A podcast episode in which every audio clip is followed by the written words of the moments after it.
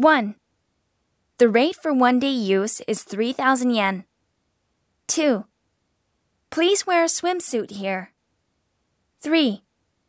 This area is unisex. 4. This area is for men only. 5. What size of spa wear would you like? 6. Swimsuit rental is available. 7. Please show the key when you use in house facilities. 8. Here's the list of charges.